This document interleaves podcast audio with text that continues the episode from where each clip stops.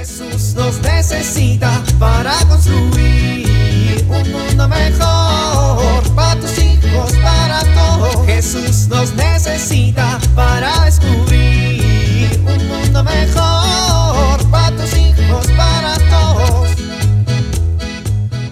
¿Y por qué se llama rosca de Adviento? No se llama rosca de Adviento, se llama corona de Adviento. Pero no parece una corona, parece más una rosca. Pero no puede ser rosca porque no se come. A ti nadie te preguntó, chismoso. Pues tu ignorancia me ofende. Si mi ignorancia te ofende, nomás espérate a que veas mis puños. Pues órale, no te tengo miedo. Chemita, Paquito, compórtense por favor. Este Paco que siempre anda nomás viendo cómo molestar. Mi primo es un metiche, tía. ¿No les enseñó a no ser un metiche? ¿Y a ti no te han enseñado a portarte bien?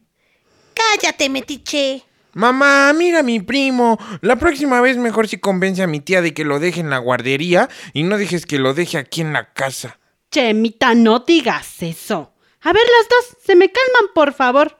Oigan, son primos. Deberían de llevarse mejor entre ustedes.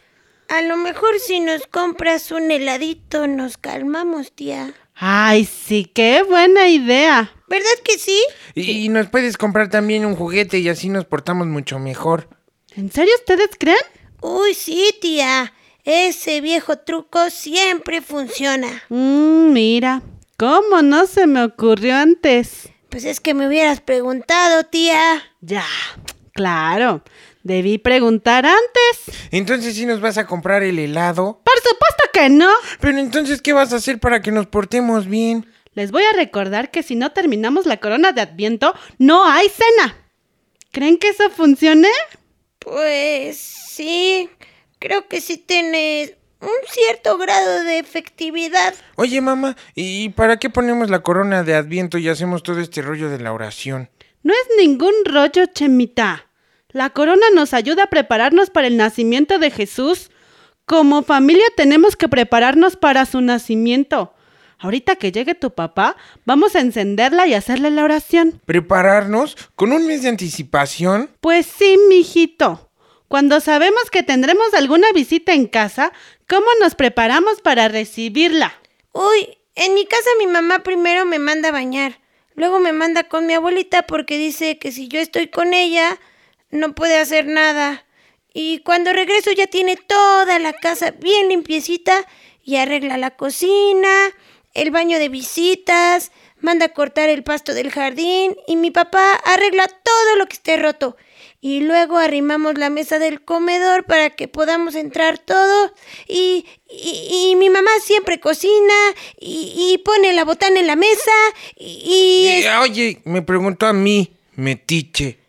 Claro que no. Está muy bien, Pacto. Gracias por compartirlo. Bueno, pues así como nosotros preparamos las cosas para recibir una visita, así también tenemos que ir preparando a la familia y nuestro corazón para recibir a Jesús. A mí me encanta la Navidad. Yo le dije a mi mamá que este año me dejara poner el arbolito en mi recámara. bueno, pues creo que se vería mejor en un área donde todos lo puedan ver. Pero yo lo quiero en mi cuarto. Bueno, Paquito, ¿en qué lugar de nuestra casa solemos recibir a las visitas? ¿Por qué elegimos ese lugar? ¿Qué lo hace especial? Ahí es donde tenemos que disponer nuestra casa para recibir a la persona más importante del universo, Jesucristo. Bueno, pues aquí en la casa cuando terminemos de adornar todo, vamos a estar ya más que listos para esperar a Jesús, ¿verdad, mami? Sí, pero recuerda una cosa. Es bonito adornar nuestras casas, pero es más importante preparar nuestro corazón y mucho más importante preparar nuestra alma. Sí, mami, tienes razón. Bueno, ya está listo. Ahora sí, vamos a cenar. ¿Qué haces, tía? Le estoy llamando a tu mamá a ver si quiere venir a prender la corona de Adviento con nosotros ahorita que venga por ti. Uy, estoy bien emocionado, tía. Ya faltan solo cuatro semanas para Navidad.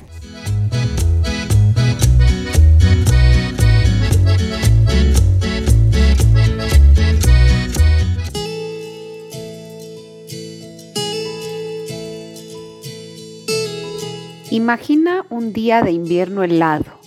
El frío te taladra los huesos.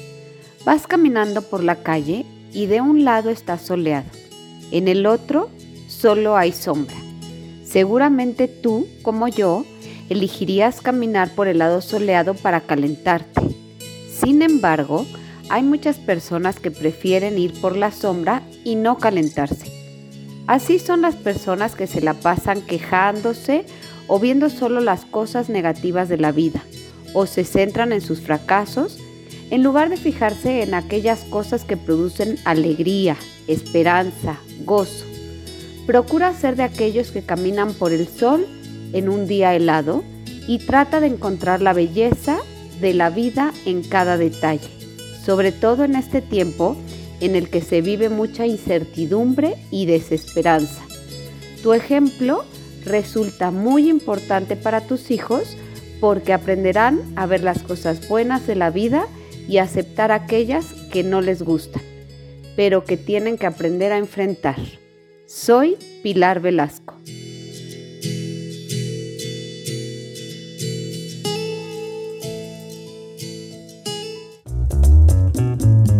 Jesús nos necesita para construir un mundo mejor para tus hijos, para todos. Oramos. María, Señora del Adviento, enséñanos a esperar la llegada de tu Hijo para recibirlo trabajando por la justicia y la paz entre nosotros. Así sea.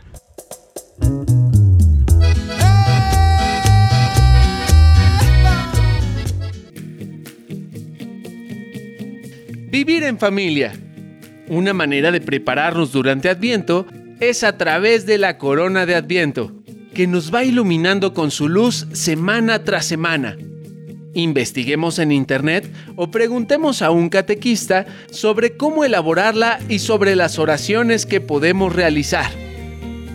También podemos generar un calendario de Adviento indicando, por ejemplo, una acción diaria que realizaremos como familia entre el 1 y 24 de diciembre.